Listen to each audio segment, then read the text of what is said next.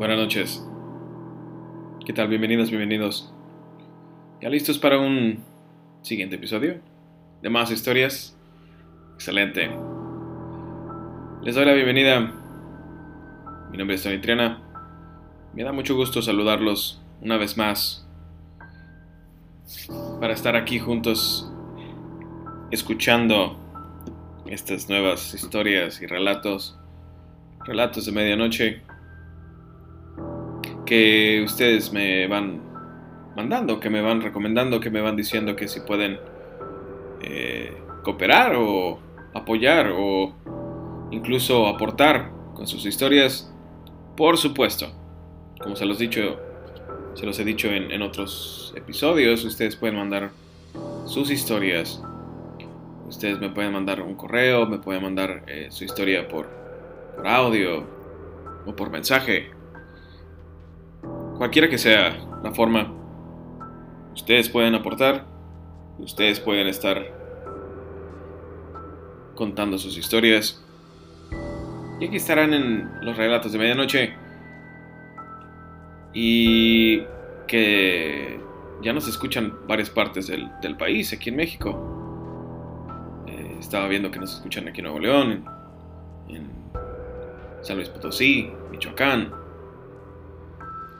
varias partes aquí del, país, en México, también en, España, en Estados Unidos. Me da mucho gusto que, que cada vez somos más, cada vez son más personas los que nos escuchan.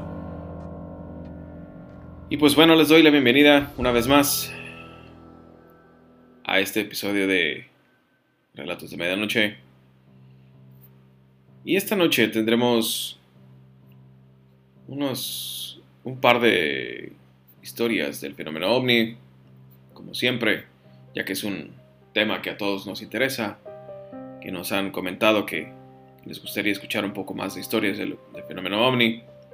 También tenemos la leyenda de la monja de la catedral en Durango. También tendremos un par de historias cortas de aquí del estado de Nuevo León. Y sin más, comencemos. Comencemos con el primer relato relacionado con el fenómeno ovni. El fenómeno ovni, como les había comentado, se ha disparado en los últimos días últimas semanas, en este año que, aprovechando la aclaración del Pentágono, y digo aclaración porque los videos se habían filtrado hace un tiempo, como les platicaba en el episodio pasado, los videos se habían, unos videos sobre ovnis se habían filtrado con anterioridad, pero hasta este año el Pentágono lo reconoció. Que eso es muy bueno porque estamos hablando de que los gobiernos, o por lo menos el gobierno estadounidense, se está empezando a abrir y no tiene tanto hermetismo sobre este tema, que es, es algo que no había sucedido. También aquí en México había sucedido algo, algo similar y estuvo el investigador más conocido, puede ser del mundo, sobre el fenómeno ovni, Jaime Maussan, estuve investigando los avistamientos de la Fuerza Aérea Mexicana también. Pero, aún así, eh, cuando los gobiernos empiezan a abrirse, tenemos aún muchas preguntas, tenemos aún muchas dudas de lo que vemos y no vemos eh, porque digo que no vemos, porque también han reportado estos tipos de espejos en el cielo que aparentan ser una nube, solamente lo azul del cielo. Pero después se ve cómo se mueve, como si fuera algo transparentoso, pero se alcanza a ver algo Es una de las muchas historias que, que me han llegado. Pero ahorita comencemos con otra. Y esta, esta historia está basada en el relato de una persona que vive en España, la cual dice así.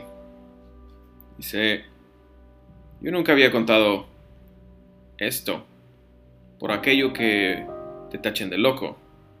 Yo no creía ni en nombres de otros planetas ni ovnis. Mi profesión es inspector, inspector de policía. Sucedió hace 20 años entre las localidades de Vilanova, La Geltru, o Geltru, y Sitges, cuando de repente sobre el final de un camino rasante, unas luces rojas en todo su perímetro y una gran luz blanca central pareció ocupar toda la carretera. Disminuimos la velocidad por miedo a una colisión, pero no, era imposible. Estaba a unos 10 metros de altura. Era impresionante. Una nave, una nave espacial que se mantenía sin hacer ruido ante nuestros ojos. Medio minuto después de de estar observándola, las luces rojas que giraban lentamente aceleraron y, en un abrir y cerrar de ojos, desapareció. Una velocidad imposible de explicar. No era terrestre. Como se imaginarán, mi compañero y yo decidimos no decir nada para que no pensara que habíamos tomado algo raro. Eso es...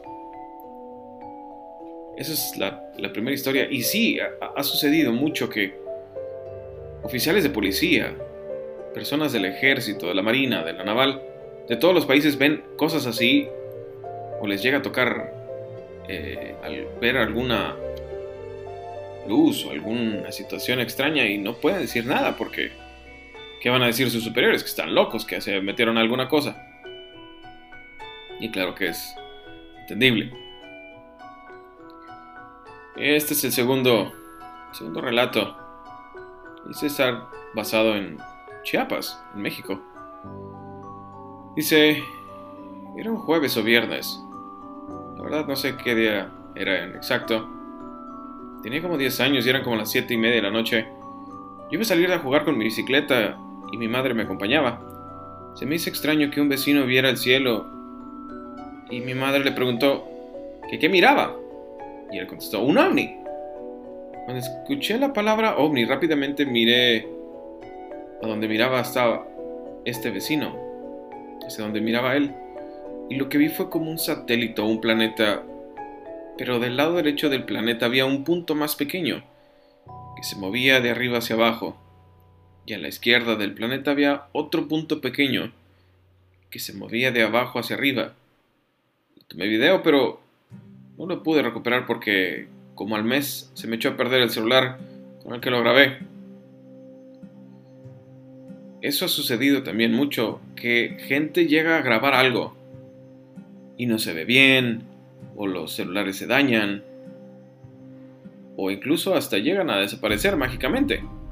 Y digo mágicamente porque dicen las personas que se desaparecen y no los vuelven a ver, y tienen que volver a comprar otro celular. Eso es parte de estos misterios que antes las personas tenían un acceso a las cámaras de video pero era muy complicado porque eran muy caras y muy, muy grandes. Eran muy, muy pesadas. Necesitaban baterías y necesitaban de muchos cuidados y los cassettes eran enormes. las personas que tienen más de 22 años o más de 25 años saben perfectamente de lo que hablo. Estos cassettes eran, eran muy, muy grandes a comparación de lo que utilizamos en estos tiempos y necesitaban un cierto tipo de cuidado porque no los podías dejar al sol. Si lo dejabas al sol se dañaban y pues perdías toda la información que tenías o el video o lo que pudieras haber llegado a grabar. Y las cámaras eran muy grandes, como les digo, y eran pesadas. Ahora, muchas personas tienen celulares. No todos tienen acceso a celulares de gama alta. Entonces a veces los videos son de baja calidad que la cámara es de baja calidad. Pero en estos tiempos hay más personas que ponen atención al cielo. Por eso es que también se han visto más los avistamientos.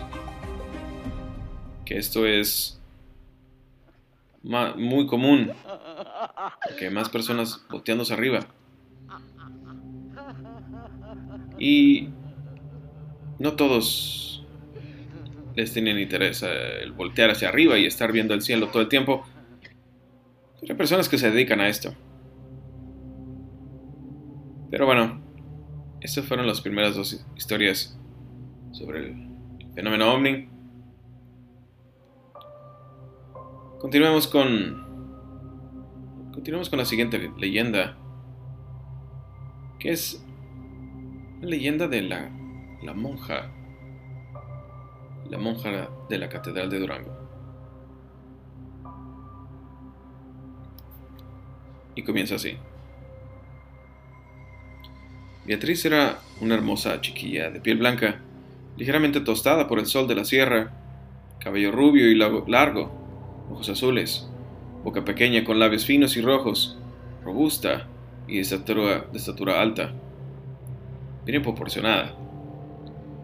Como era la única hija de la familia y los padres de alguna manera tenían recursos, pensaron darle una buena educación. Movidos por ese imperativo, la familia se trasladó a la ciudad de Durango, estableciéndose en una casa de la calle de la Pendiente, que estaba muy cercana al templo de la catedral, donde había de inmortalizarse para siempre Beatriz. En la leyenda de la monja de la luna, de la catedral de Durango, Esto fue historia. Era la década de los años 50 del siglo XIX cuando la chica determinó ingresar a un convento de religiosas. Sus padres, que la amaban tanto, aprobaron de inmediato la idea considerando que preferían verla casada con Cristo que con un mortal cualquiera. Así que Beatriz se fue al convento. Su padre, además de pagar una fuerte cantidad de dinero por la dote correspondiente, donó su fortuna al monasterio a donde había ingresado su hija. Al sentir el clero sus intereses afectados por las leyes de reforma de aquel, de aquel entonces, cerró algunos conventos o instituciones de carácter religioso, entre ellos el convento donde se encontraba Beatriz. La monja regresó a su casa encontrándose con la desgracia y desagradable sorpresa de que su madre había muerto. Su padre se encontraba muy enfermo. El viejo murió y Beatriz tuvo que hipotecar la casa para enterrarlo, poniendo en riesgo su único patrimonio donde podría vivir mientras se abría el convento, quedando envuelta en terrible soledad, protegida por su fe y sostenida por la confianza de volver pronto a su vida monacal. La vida de esta mujer se deslizaba en perezosa rutina. Las tropas francesas del imperio, comandadas por el general Lelier, entran en Durango sin resistencia, siendo objeto de caluroso recibimiento por la burguesía y el clero. Se recibió a los franceses con lluvia de flores. Los intelectuales les compusieron versos comercio les abría banquetes, en cleromisas. La sociedad aristocrática les brindó su casa a los jefes y oficiales imperialistas extranjeros, quienes en su mayoría eran jóvenes apuestos y, sobre todo, con monedas de oro en los bolsillos, sustraídas de la antigua hacienda mexicana. Estos cortejaban a las damas duranguenses, ellas eran en correspondencia, se dejaban querer. Así sucedió que una noche oscura y lluviosa del mes de agosto de 1866 se encontraban en la calle un joven mexicano que trataba de entrevistarse con su novia y un joven oficial francés de nombre Fernando que intentaba cortejar a la misma dama. No hubo, diálogo entre ellos. Duranguense, puñal en mano, se lanzó contra el intruso. Le asestó dos o tres puñaladas. Fernando, al sentirse herido, huyó. El mexicano, en su afán de aniquilarlo, trató de darle alcance, tropezó y cayó al piso. El escurridizo militar dio vuelta a la esquina y avanzó en su huida. Consciente el extranjero de que, si lo alcanzaba su rival, no lo dejaría vivo. Tocó en la primera puerta, que se encontró, y era la casa de Beatriz. La muchacha, al oír los toques, los toquidos fuertes y desesperados, intuyó que su auxilio era de vida o muerte. Abrió la puerta. El francés malherido entró y cayó sangrante y desmayó en el suelo del zaguán. La monja cerró y violentamente puso el, el aldabón. Y se quedó perpleja. No pensó ni habló nada. Durante unos minutos se quedó parada, contemplando al morimundo, sin hallar qué hacer. Luego de que se le pasó el susto, limpió la sangre de la cabeza y aplicó unos lienzos de agua fría que lo hicieron volver en sí. Cuando se paró, a ella lo cautivó lo arrogante y a él lo cautivó por lo bella y lo delicada. Luego de que el militar tomó unos sorbos de agua fresca, Beatriz abrió la puerta del zaguán y le pidió que abandonara la casa de inmediato. Fernando le suplicó que le permitiera pasar esa noche ahí para salvar su vida. La monja se asustó y le negó el refugio. El francés, ante la alternativa de la vida y la muerte, cerró la puerta con brusquedad y sacando un espadín que no pudo utilizar en el encuentro fatal, se lo puso en el pecho diciéndole, si haces escándalo, te mato. La monja prefirió callar y esperar el resultado de las cosas. Después de un rato de silencio entre los dos, él le platicó todo y le imploró por su ayuda. Le entregó un buen puño de monedas de oro, que indudablemente contribuyeron al convencimiento de la monja. Por fin, Fernando se quedó escondido en casa de Beatriz. Ella lo curó y lo atendió con esmero. Los dos eran jóvenes, más o menos de la misma edad y bien parecidos. Se enamoraron profundamente uno del otro, sintiendo Beatriz que había encontrado al hombre de su vida. Se le entregó en cuerpo y alma. Los dos vivieron momentos de excelsa felicidad, de esos que son escasos en el vivir de los seres humanos, pero cuando se presentan deben vivirse con plenitud. Las cosas cambiaron. Napoleón III ordenó el retiro de las fuerzas francesas del suelo mexicano. Sin saberlo, Fernando, el ejército francés abandonó la ciudad de Durango y se aprestaba el ejército a liberar la ocupación de la plaza. Al conocer esto, el militar del relato intuyó que sus días estaban contados. Advirtió que no podía estar oculto toda la vida. Tarde o temprano sería descubierto y terminarían, terminaría en el paredón. Era urgente salir de Durango. Tenía que dejar a Beatriz. Se revistió de valor y dio a conocer la decisión a su amada. Beatriz se resistió en principio. Él la convenció ofreciéndole volver pronto, tan pronto como las cosas cambiaran. No había franceses en la ciudad de Durango, solo Fernando, porque estaba escondido. La monja le consiguió un caballo ensillado, le prestó y una noche del mes de noviembre de 1866, el oficial francés salió sigilosamente de la ciudad. Beatriz lo encaminó hasta la, hasta la salida donde terminaba el barrio de Analco, camino al puerto de Mazatlán. La despedida fue dolorosa como son todas las despedidas de dos seres que se quieren y se aman. Las lágrimas de la pareja humedecieron aquella noche de noviembre. Se apretaron fuertemente, en un abrazo desesperado. se dieron un beso prolongado. Ella se quitó una medalla de oro que llevaba colgada en su pecho y colgándosela a él dijo, para que te cuide. Fernando montó en su corcel y se perdió en la lejanía y el silencio de la noche. La noche estaba estrellada como son las noches durangüeñas en esta época del año. Hacía frío. El ambiente olía a pasto frío. Había silencio. En la lejanía se escuchaba el canto de dos gallos y las campanas de la catedral sonaban a las tres de la mañana. Beatriz levantó los ojos al cielo, oró en silencio con voz casi apagada y decía, Tiene que volver, Señor. Tú me lo vas a traer. Mientras que con paso lento, atravesando las calles de Analco y Tierra Blanca, se dirigía a su casa.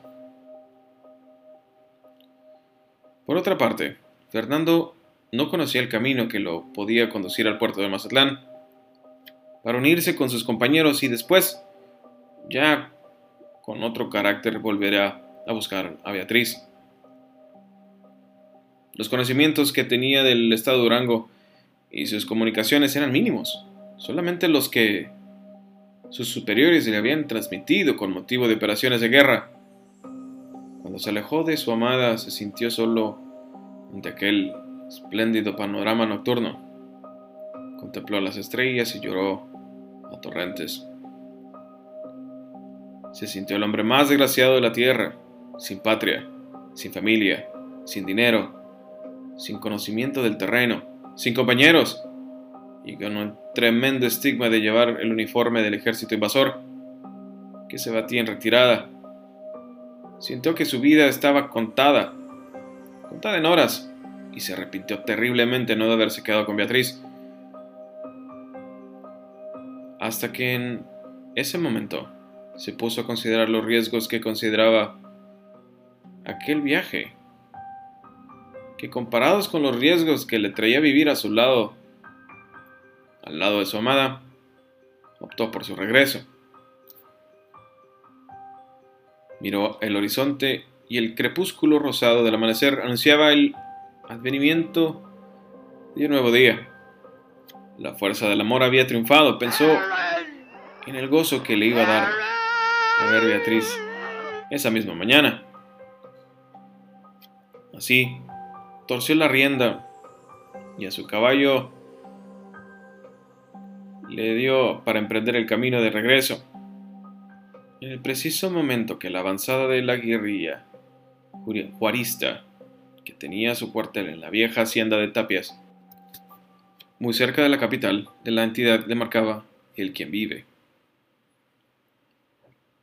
Fernando, al conocer de los rigores de la guerra y sabedor de la política del presidente Juárez, ni siquiera pensó su decisión le prendió las espuelas al caballo, le dio un cuartazo con energía y salió disparado como un rayo por donde había venido. No avanzó mucho. Una descarga de fusilería rompió el, silencio de aquella madrugada el cuerpo de Fernando rodó sin vida por el suelo. El caballo se fue con todo y silla y uno de los guerrilleros lo alcanzó y en su veloz carrera con su reata del azar se lo echó al cuello, enredó la cabeza de la silla y lo detuvo, trayéndolo ante el jefe de la guerrilla. Después de revisarlo todo y registrar los bolsillos del muerto, tratando de encontrar algún mensaje escrito, no encontraron identificación alguna. En un morral de cuero solo había un guaje con agua, algunas gordas, que en su interior contenían frijoles molidos, enchilados un poco de pinole y unos panecillos de harina de trigo. Estaban envueltos en una servilleta bordada con hilaza de colores, adornada con un deshilado y unas puntas de tejido. Aquel soldado no traía nada de importancia, ni siquiera fusil. Solo colgaba de su pecho una medalla de oro con la imagen de la Purísima Concepción y un nombre grabado por el dorso que decía Beatriz. atravesaron el cuerpo de aquel hombre sobre la silla del caballo que venía montado y se lo llevaron estirando hasta la, a la hacienda. Extendieron el difunto sobre el piso del portal de la casa grande donde vivía don Antonio, el jefe de la guerrilla. El sol salía en las colinas de enfrente. Un viento helado soplaba del norte. La noticia de la muerte se extendió como reguero de pólvora. La casa se llenó de mirones. Una vieja observadora dijo después de examinarlo, miren, tiene barba partida. Era muy joven. Otra agregó, era muy alto. Allí permaneció el cadáver tirado. No le pusieron velas y nadie lo lloraba. A la altura del mediodía se le dio cristiana sepultura. Al cementerio lo llevaron atravesado en su caballo y al sepelio solamente asistieron dos personas, dos soldados de guerrilla. Uno llevaba el talacho y una pala sobre el hombro. El otro cabeceaba el caballo que servía de ataúd y de carroza fúnebre. Al llegar al panteón cavaron una fosa y allí arrojaron el cadáver de Fernando Así terminaba el amor de Beatriz, el hombre de sus sueños y de su vida, que le había hecho tan feliz un corto tiempo. Beatriz no supo nada de esto. Tal vez si lo sabe se muere de angustia o se clava un puñal en el corazón. Ella vivía porque era de Fernando y se consideraba para él. Consideraba que el regreso de su amado era cuestión de días, cuando mucho meses. su casa volvió a la vida de soledad y de rutina. Ir a misa en la mañana, al rosario en la tarde y bordar y tejer para confeccionar los paños sagrados de la iglesia. No dormía. Gran parte de la noche se la pasaba en vela, orando de rodillas. Tristemente. En el convento había aprendido que la fe debe ser siempre constante, que hay que sufrir para merecer, que el milagro no se realizaba nada más porque se pide. Para que se haga hay que atravesar la barrera del infinito y llegar a Dios, lográndolo solamente cuando se habla con el corazón. Por todo esto, ella esperaba el milagro a largo plazo y aún así hacía lo imposible por merecerlo. Siempre tenía de día y de noche una lámpara de aceite encendida a la imagen de su devoción. La castigaba el saber que ya era madre, que en su vientre latía una vida, producto de su amor con Fernando la hipoteca de, la casa que había hecho cuando tuvo que enterrar a su padre estaba por vencerse y no tenía dinero. Que si abrían de nuevo el convento no podría regresar. ¿Y qué diría el señor cura si se daba cuenta de su pecado? ¿Que dónde iba a vivir si le quitaban la casa? ¿Que si nacía su hijo sin padre? A él y a ella, la sociedad de la religión, los iba a condenar, que si Fernando no venía, ella se moriría de pena. Esas y muchas otras reflexiones hacia Beatriz, todos los días y todas las noches. Al fin, el desgaste de energía por el llanto y la preocupación eran más grandes que el insomnio y terminaba por dormirse. Las campanadas de misa de las cinco la despertaron se santiguaba y empezaba a pensar en Fernando y en su situación para concluir con la espera de un milagro, que era lo único que la podía salvar. Así pasó un mes Y pasaron tres meses sin tener noticias de su amado. Le confortaba la idea de que él no le escribía, porque estaba próximo a su regreso. El milagro estaba por realizarse de un momento a otro. En una noche de luna llegaría el oficial francés por el occidente, pensaba ella. Tanta era su fe en la idea del regreso de Fernando que se convirtió en obsesión. Y todos los días, todos los días de plenilunio, cuando Beatriz iba al rosario de la tarde, se escondía tras el confesionario de la catedral, pero luego que cerraran la puerta, pudiera subir por la escalera del caracol al campanario, porque lo alto de la torre le permitía dominar mayor distancia y visibilidad en el horizonte. Para observar la inmensidad hacia el occidente, por donde tenía que aparecer su amado. Todos los días, todas las tardes y todas las noches, Beatriz trapeaba a lo alto de la torre izquierda de la catedral a aguargar en el horizonte esperando el retorno de Fernando. Por fin, cuando el niño de Beatriz estaba por nacer, una mañana del mes de abril, a las primeras luces del alba, cuando el sacristán del templo abría la puerta mayor de la iglesia, vio tirado sobre el atrio enlosado de la catedral el cuerpo de una mujer que con los brazos abiertos sobre el suelo yacía muerta, estampada en el piso. Al desplomarse de lo alto de la torre,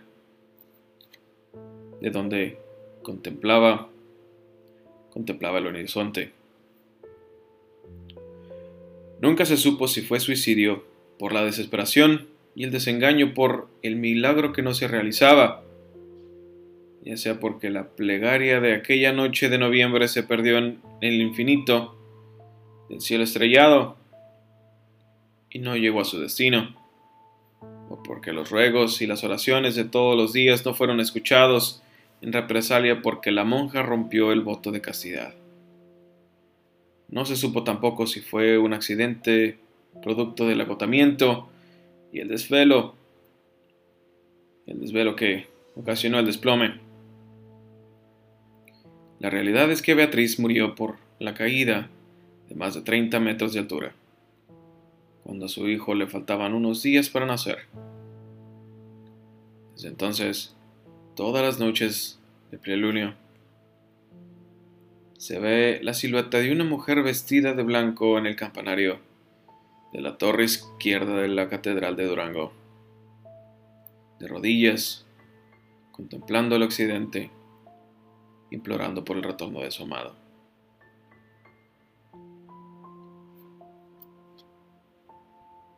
Esa fue la, la historia de la monja del campanario. Vaya historia, ¿verdad? Una historia increíble. Y por más increíble, triste. Vaya. Sigamos. Sigamos con, con nuestros siguientes relatos. Siguiente relato está basado aquí en la ciudad de Monterrey. Es la historia de la Virgen del Roble. Una de estas leyendas principales de la ciudad de Monterrey es la leyenda de la Virgen del Roble, patrona de la Arquidiócesis de Monterrey. La historia cuenta que una niña iba con su rebaño de ovejas cuando oyó que le llamaban por su nombre. Fue a buscar entre los árboles y para su sorpresa vio en el roble, en un roble, una estatua de una señora que desprendía un tan suave olor y estaba adornada con tanta claridad que más parecía aquel dichoso sitio de gloria que tronco de un árbol entre la maleza. Así, la pequeña corrió a contar a sus padres el hallazgo, quienes al no dar crédito, la acompañaron al lugar donde se encontraba el viejo roble. Al ver la imagen, los padres lloraron emocionados y se volvieron presurosos comunicar el suceso al señor cura. Este le dio a conocer a los feligreses y llenos de curiosidad y júbilo, todos se encaminaron y decidieron trasladarla a la parroquia. El día siguiente, muy temprano, los feligreses fueron al templo y con gran sorpresa vieron que el pequeño altar, en donde lo habían dejado, estaba vacío. Corrieron entonces hacia el bosque y se alegraron de encontrarla en el mismo sitio donde por primera vez la habían visto. Observaron con admiración que en su manto y su vestido, su vestido de madera tenía lodo, zacate y cadillos, por lo que dedujeron que la imagen había hecho el trayecto a pie, indicando su deseo de que en ese lugar fuera erigido su templo. Se dice que fueron muchas las ocasiones en las que la llevaron a la parroquia y que las mismas veces ella regresaba al bosque. Los fieles juraron edificarle un templo a la Virgen, a la que en el transcurso de los siglos llamaron Nuestra Señora del Reino, del Hogar, del Reino. Y cumplieron su promesa, levantando una humilde ermita, convertida en la actualidad en la hermosa Basílica del Roble, en las calles de Juárez y 5 de Mayo de la ciudad de Monterrey. No todos los relatos son de fantasmas, de brujas, de situaciones que nos causan miedo. También son relatos así como el, el anterior de fe. Las personas que tienen fe sabrán que existen muchas historias de estas, también deberían contarse, no solamente contar las que dan miedo. También hay que contar las historias buenas. Y esta anterior fue una de ellas. Pero continuemos. Continuemos con el último relato de la noche. El último es la historia de El Puente de la Purísima. Y la historia dice así. A principios del siglo XX, la antigua calle de, la presa, el viejo puente donde se encontraba la estatua de la Purísima, eran frecuentados por numerosos delincuentes que tenían azorados a los que vivían por ahí. Entre los maleantes de más fama, había uno que se había enamorado perdidamente de una joven que habitaba por aquellos lugares. El amor de los dos era tan grande y se amaron tierna y apasionadamente por algún tiempo. Una mañana cuando apenas empezaba a despuntar la aurora, los trabajadores abandonaron su hogar. Encontraron el pie de la Virgen a un hombre horriblemente apuñalado desde ese fatídico día, las risas y los cantos de la joven que alegraban, alegraban el lugar cesaron y comentan que noches después la débil luz de una vela comenzó a arder, iluminando el pie de la Virgen, sin faltar después ni una sola noche. Pasó el tiempo, y cuando casi se había olvidado este trágico suceso, también el amanecer de otro hermoso día, se encontró en el mismo lugar otro hombre apuñalado.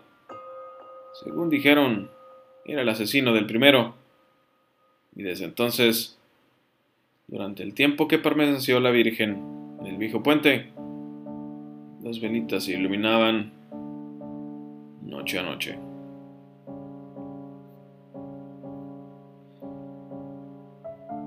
agradeciendo su atención una vez más. esperando que hayan disfrutado de estas historias, que hayan pasado una escalofriante noche. Me despido, no sin antes recordarles que ustedes pueden enviar sus historias. Me pueden contactar por Instagram, TonyTriana09. Ustedes pueden comunicarse, mandar sus historias y aquí las estaremos, las estaremos contando. Muchas gracias por su atención. Cuídense mucho y que tengan una escalofriante noche.